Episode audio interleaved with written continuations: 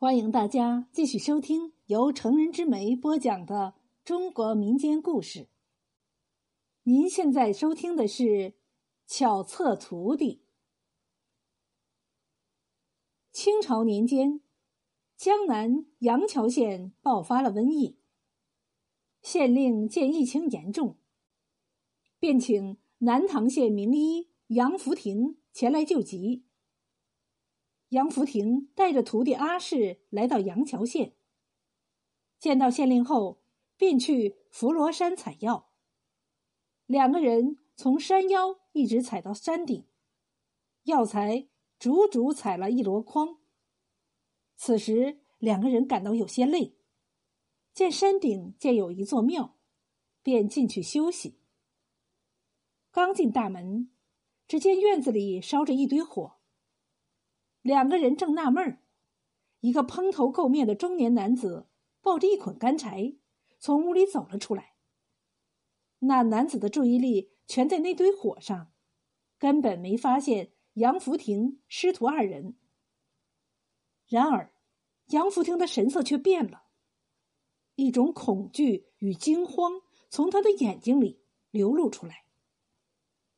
阿氏刚想问他怎么回事。杨福亭便拉着阿氏，匆匆的走了出去。阿氏从来没见过师傅有如此狼狈的神色，就算面临传染性极强的瘟疫，师傅都那样从容不迫。怎么见了庙里的这个男人，却害怕成这样？因此，一到外面，阿氏便好奇的问道：“师傅，你这是怎么了？”是不是认识那个男人？杨福亭有些气急败坏的说道：“我不认识，你不要多嘴。我们采药的任务已经完成，赶紧下山去吧。”就这样，阿氏稀里糊涂的被师傅拉下了山。然而，那个庙里的男人，还有师傅反常的举止，却深深的印在了他的脑海里，挥之不去。几天后，他们采来的药材眼看就要用完，而杨福亭因为枕雾缠身，又走不开。阿氏便自告奋勇的提出由他去采药。杨福亭点点头，又叮嘱道：“你去也行，不过快去快回，不要耽搁。”就这样，阿氏重新来到了伏罗山，不过他没心思采药。因为他想先到山顶的那座庙里去看看，还没走到庙中，一股香味儿便已经扑鼻而来。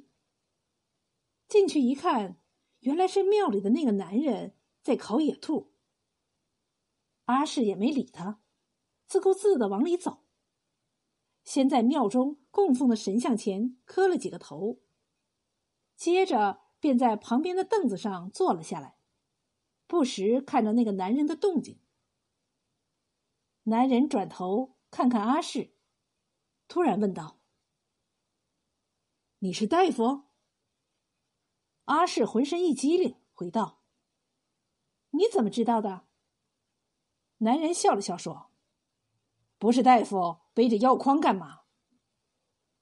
阿氏不服气的说：“也有可能是采药夫啊。”男人笑道：“采药夫可没你这么细皮嫩肉的。”阿氏被他说的是哑口无言，沉默了一会儿，问：“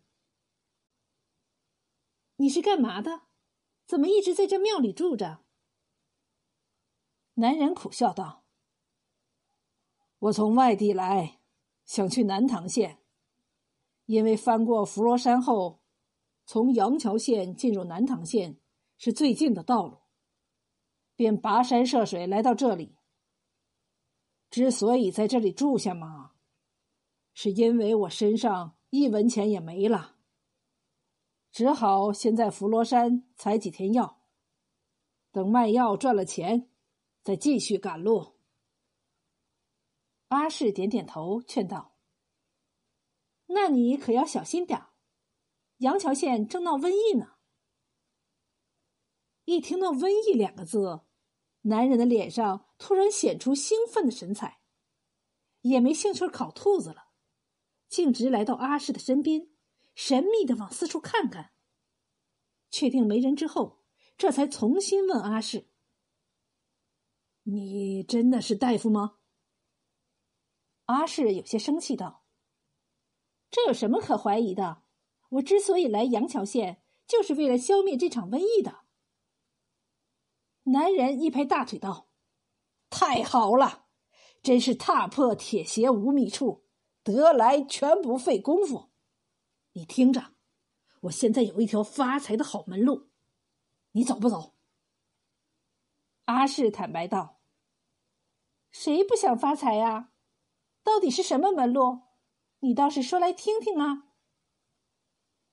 男人小声的说：“他想跟阿氏合作。”让阿氏利用大夫的身份，在治疗瘟疫的药中做手脚，使得瘟疫无法在短时间内被消灭。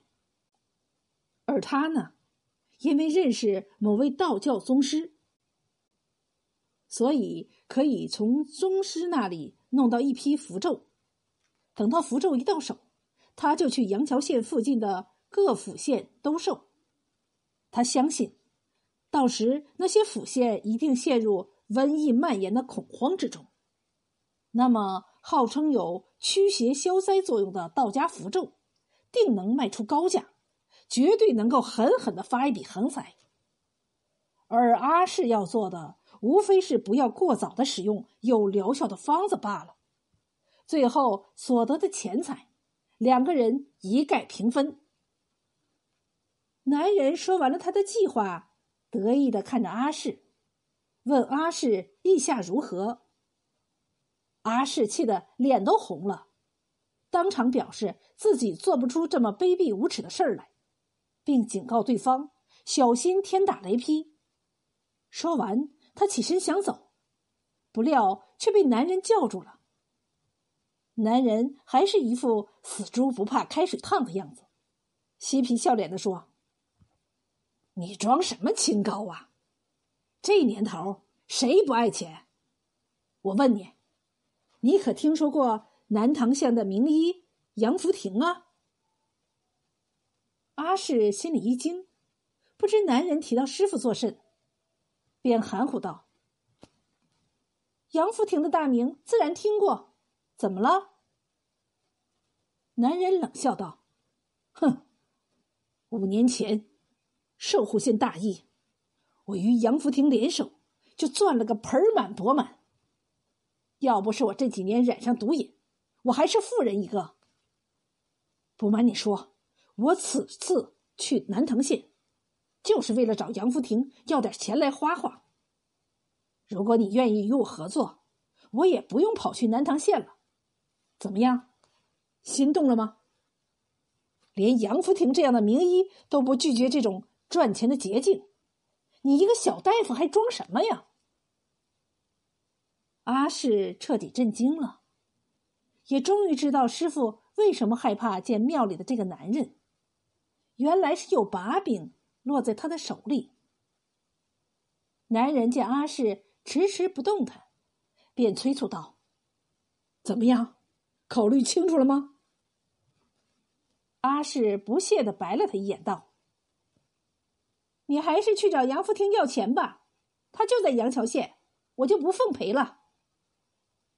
说完，阿氏头也不回的拂袖而去。刚一出门，却迎头撞见了杨福亭。阿氏也不打招呼，狠狠的瞪了他一眼，径直往前走，直到杨福亭喊了一声“站住”，他才停下脚步。杨福亭淡淡的问。你知道“非人不传”是什么意思吗？阿氏没好气的答道：“如果一个人的品行不良，那么就不要把记忆传给他。”杨福亭微笑着说：“过去三年中，我只教了你一些简单的药学知识，但从今天起，我打算教你真正的医术。过来。”先见过你的师叔。阿氏惊讶的转过头，只见庙里的那个男人正笑嘻嘻的看着他呢。